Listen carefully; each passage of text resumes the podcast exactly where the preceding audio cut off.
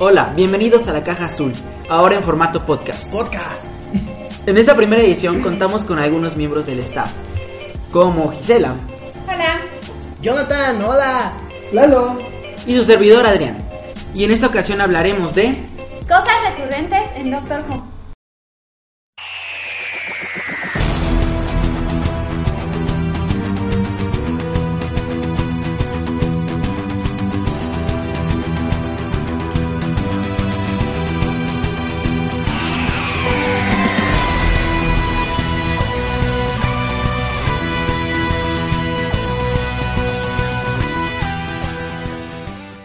Algo recurrente es la muerte del doctor.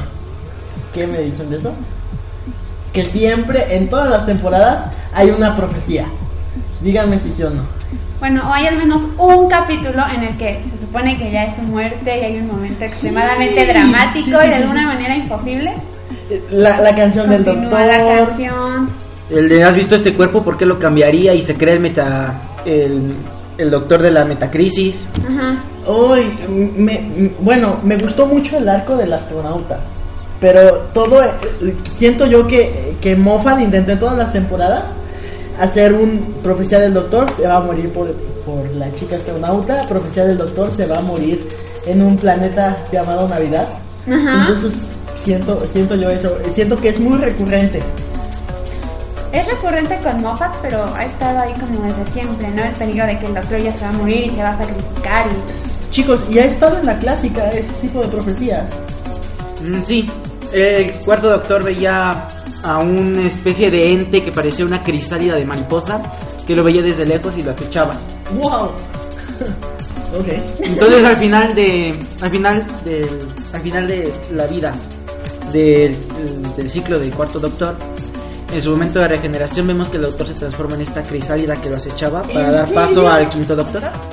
Dios mío, los, los señores del tiempo se regeneran así. ¿Es Bueno, cierto? el efecto de regeneración ha ido cambiando con el tiempo. Al principio era un viaje en ácidos y en drogas. Ya después fue cambiándose a, a cosas más experimentales hasta que al momento ya tenemos como el estándar de que es un destello luminoso.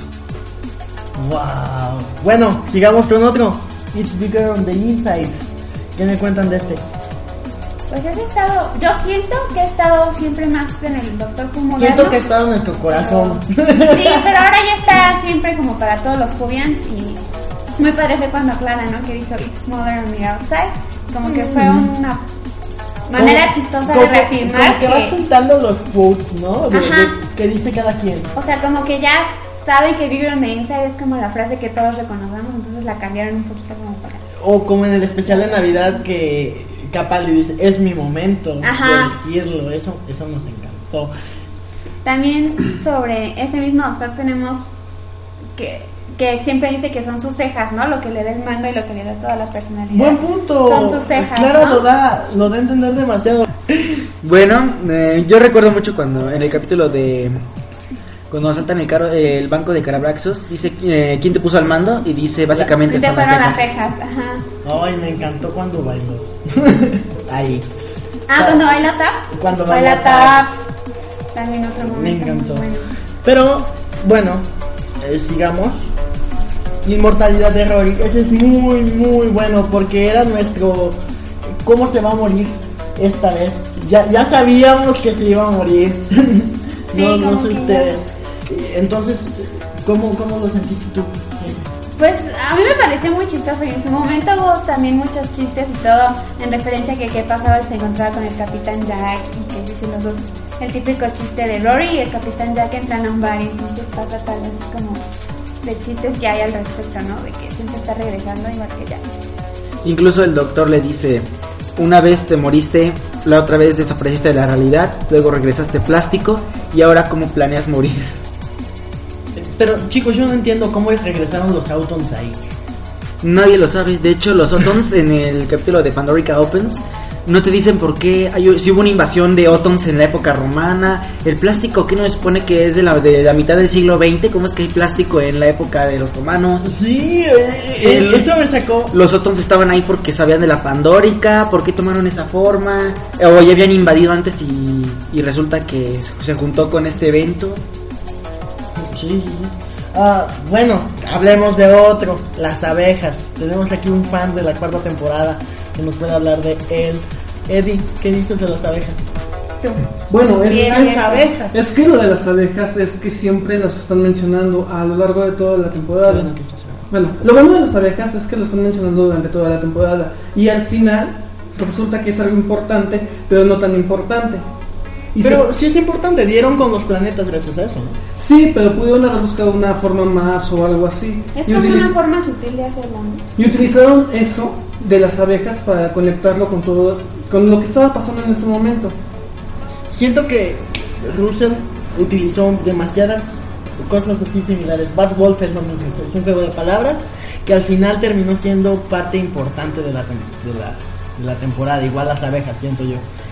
Yo, pero todavía con Bad Wolf, este se menciona, se menciona desde un inicio y los llevan, llevan una continuidad y hasta el último capítulo es lo más, es lo principal. Y en el caso de las abejas, no. En el caso de las abejas, Ah. las abejas no fueron las que salvaron el día, sino fueron. Ah, bueno, bueno. Es que las abejas reencarnaron en... Ah, no es cierto, ¿no? Pero dime. Yo lo que siento bastante curioso es que Russell T. Davis metía esas cosas, pero te tomaban por sorpresa verdaderamente. Tú sabías que Bad Wolf estaba presente en todos los capítulos, pero era así de que no se les ocurre otro nombre. Y al final es cuando te dan la sorpresa. Y en el caso de todo lo que ha manejado Moffat, es que lo hace tan épico que sientes que todo vale, que todo importa. Y eso es algo que no te da ningún respiro. Y eso es algo que sí extraño de la era de T. Davis, que no te da sorpresas. Con Moffat sabes que todo puede pasar, y estás atento, haces teorías, te pones a Que si escuchar no todos los detalles mofatada. si no te hace un Moffat loop todo extraño. Entonces es algo que sí extraño de Russell T. Davis, que una simplicidad que se, que se pueda transformar en algo más complejo. Sí, o sea, simplemente mencionaba la desaparición de las abejas, la desaparición de las abejas, y llegó el momento en el que la desaparición de las abejas fue algo importante. Pero es como cuestión de estilos, ¿no? Porque los dos manejan el hacer cosas recurrentes como muy diferente. Es un Porque sello. Moffat, ajá. O sea, es como, como decía de estilos, porque Russell T. Davis te lo hace como una referencia sutil cada vez. En cambio, Moffat como que tiene una profecía que te la repite, te la repite o algo así. Y ahora el estilo se retomó un poquito el de Russell T. Davis con el híbrido, que da una especie de... ¡Oh, me encantó! Algo bastante Moffat, sí. Vamos al híbrido. Solo apareció como tres veces, cuatro. Y, pero Aún se, así se volvió como... se- se hizo un mimi. Sí, un meme, sí, un meme, un, un chiste local impresionante. Impresionante, me encantaba entrar a Tumblr y encontrar los, los memes de, del De, amé. De hecho hay el- un instrumento de cocina que es el Sport, que es a mitad tenedor, mitad cuchara. mitad cuchara, Y este. cuando lo ve el doctor se sorprende y dice, it's a hybrid. Y es bastante cómico. Hablando ya de la cuarta temporada y teniendo a Eddie aquí. em, vamos a algo en la espalda. ¿Qué nos puedes comentar de él? Que también fue algo que se estuvo mencionando durante la temporada. Que es Oye, me espantó muchísimo los juegos de Pompeya ahora que lo vi. O sea, la revelación de, de esos dos. De, de esas dos personas que ven el futuro me, me espantó muy feo. Pero cuéntame. La chica cuando, cuando toma muchas cenizas le dice a esta dona, tienes algo en la espalda. Y tu canción se está acabando. O simplemente cuando Donna crea este universo, más cuando crean el universo y todo eso, eh, ella también le están diciendo tienes algo en la espalda cuando es Do- Donna de otro universo la que lo tiene. Y se va mencionando durante la temporada que tiene algo en la espalda. Y también es, es como lo de las abejas. Fueron pequeñas cositas que te fue metiendo para que llegaran a un final épico. Un final épico de Rose con una metralleta enorme. Fue épico. Fue, no por eso te estoy diciendo de que no fue Donna, fue Rose, no. No, fue un final épico gracias a Donna. Bueno, es cierto, cierto. Es cierto, discúlpame. Hablando de la pura temporada, vimos el regreso de un personaje que no veíamos desde, Series- desde el principio de la de Series 2, de la segunda temporada, que es Harriet Jones, Prime Minister. ¡Me encanta! La vimos en Series 1, la vimos con Christopher Eccleston queriendo postularse para ser eh, primera ministra. Y no es. no Y fue. lo terminó siendo, porque Eccleston lo predijo para el 2000, en ese caso 12, 2012, cuando iba a ser la primera ministra de Inglaterra, y se cumplió. Y eso, esa era una presentación que hacía siempre, que ella aparecía en público, era Harry Jones Prime Minister. Ah, y todos estaban como de ya lo sabemos. Bueno, en el caso de, en el caso de la próxima temporada dijo Antigua, primer ministro. Y fue interesante porque hasta los Daleks ya sabían quién es. Me encantó eso de que los sales diciendo, ya lo sabemos y la mataron. Tenías que decir encantó. eso, ¿no? Me, me, me encantó que, que, que fuera una de las invitadas al final de la cuarta. Sí. O sea, que, que Russell T. Davis la tomó en cuenta como uno de las... Y es que ese iba a ser el final ya de su época. Sí, pero- tenía que hacerlo con bombo y platillo. De hecho, podríamos decir que si alguien, si no, esperemos que no, y toquemos madera porque no, algún día se llegara a acabar la serie, Russell T. Davis hubiera dado un final bastante satisfactorio. No puedo decir épico. Yo, yo digo muy épico. Dígale. Chicos, sigamos. Bow ties are cool. ¿Qué les pareció esa? Es más como un catchphrase que algo que importa, ¿no? Es más como... Ay, pero fue la que cautivó a los millennials para entrar a Doctor. Y eso es justamente lo que detesto de esa frase. Que aparte de que metió a muchos posters a un fandom, empezaron a usarlo con todo. Sunglasses are cool, eh, teacups are cool, feces, bueno no, feces sí son cool. Sí son son cool, pero eh, todo lo que, todas las cosas que veían, los hipsters decían que eran cool. Solamente eh, estaban metiendo esa frase de Eleven en todas las cosas que ellos les gustaban y Aparte, tratar de meter Los ese bow chiste. ties ni siquiera son de Eleven. El primero en usar los bow ties fue dos. No fue el uno. Bueno, pero o sea, el primero en que usaba sus bow ties así como con orgullo, como lo Fue Patrick Trutham. fue Patrick Jackson. De hecho, Eleven un poquito pasado en el Sí, doctor. creo Bueno, sí, tienes razón. Pero dime tú, dices en qué estaba basado. En No. el cuarto doctor, Ajá. Tom Baker. Era bastante similar la forma en ser carismático, hacer chistes, era muy cómico, tal vez no comedia física como Tom, como Tom Baker, que era bastante alto y podían aprovechar esa situación, ese gag de hecho, que siempre se tropezaba o no cabía en las habitaciones porque era muy alto. De hecho yo, yo encuentro cierta similaridad entre los doctores viejos y los antiguos. Por ejemplo, a, a mí el noveno doctor me recuerda mucho al tercero. Era un doctor serio que quería ser como agente secreto, como James Bond, que era que sabía así como técnicas de karate en ese entonces. Y ahorita, bueno, en Nuhu, el noveno doctor era. mm, Yo creo que de hecho eh, Capaldi se parece más a tres que ningún otro. Bueno, para mí. ¿Sabe o sea, karate? porque tiene como, bueno, no sabe karate ni sabe esgrima, pero tiene, Oye, tiene su máster, está con Unit, se visten similar y tiene como una personalidad así como. Y tienen alguien de Unit que los ayuda. Y en este tienen caso, alguien. Kate Stewart y anteriormente The Brigadier. Y aparte, si Osgood fuera como companion, podría ser como yo. claro. Sí. Bueno, o sea, como que está ahí porque Unit se la dio. Hello, sweetie. Otra catchphrase. ¿Qué les parece? ¿Spoilers va ligado a esta? Y siento que eso es más importante. La de spoiler, sí. Ajá, porque pues se Ah, dice desde el, desde el décimo doctor. Bueno, también los Hello City, pero mm, siento que es muy, muy, muy importante porque es como que quién te lo enseñó y uno dice que fue el otro y así, y nunca sabemos quién fue quien se lo enseñó a quién. ¿Y spoilers? Él ¿Spoilers? estaba hablando de spoilers, ¿no? Ah, ¿Estaba hablando de Hello Sí, Kitty? no. No, No, spoilers. spoilers. O sea, que los Yo- dos dijeron Pero spoilers. es, es que lo escuchó primero Ten cuando murió, cuando muere River River Song. Song. Pero y dice Se creó un loop. Y se creó un loop. Ajá. No, no era Rory el que decía spoilers, según yo escuché. No. No, no, nada No, que no, ver. no. Aparte, Rory sería en la temporada número 5. Sí. Bueno, tienes razón.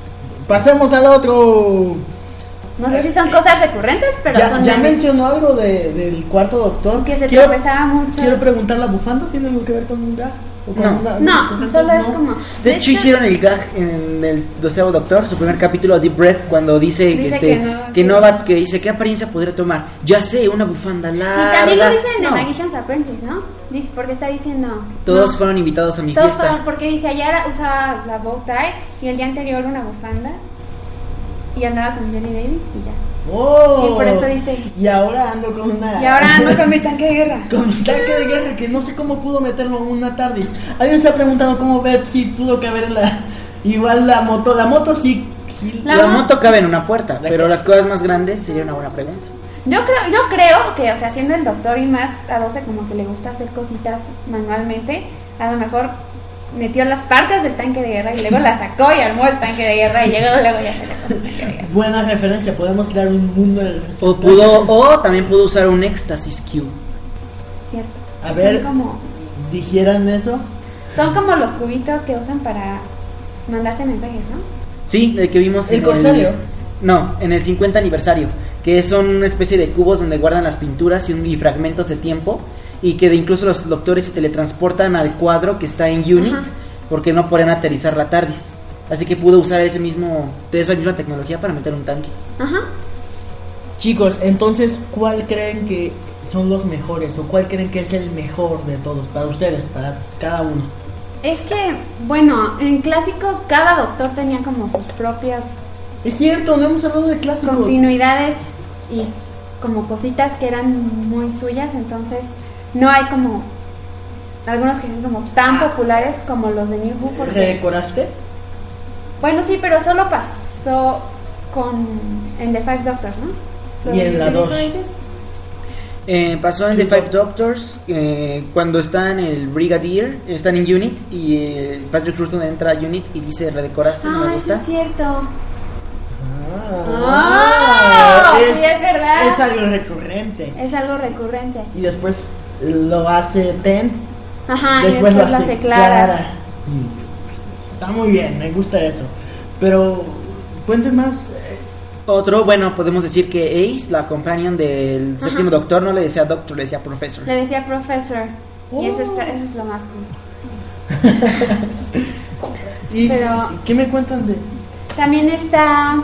Ah, también está lo de Adric y las matemáticas, ¿no? Que desde que lo conocemos está estudiando matemáticas y hasta cuando se muere dice como, pero ¿puedes resolver mis Se muere matemáticas?" Adric. Sus ecuaciones. De Ah. matemáticas. Y se volvió un chiste, bueno, yo lo vi cuando, cuando volvió la Missy con en, los- en sus primeras apariciones que tenían como a todos los muertos.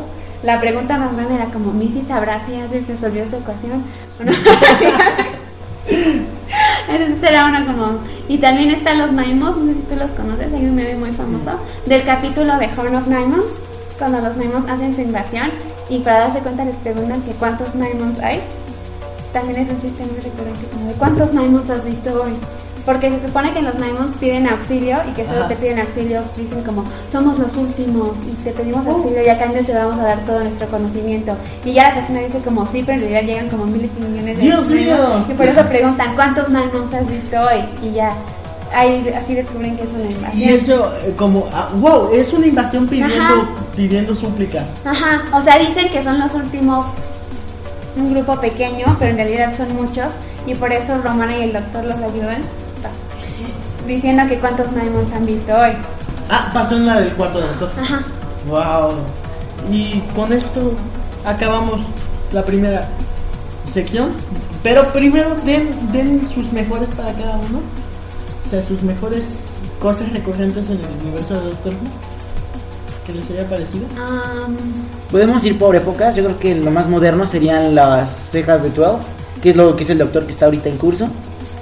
Y si quieren regresar a las temporadas anteriores, pues pueden recurrir a Harvey Jones Prime Minister o pueden eh, la, la inmortalidad de Rory.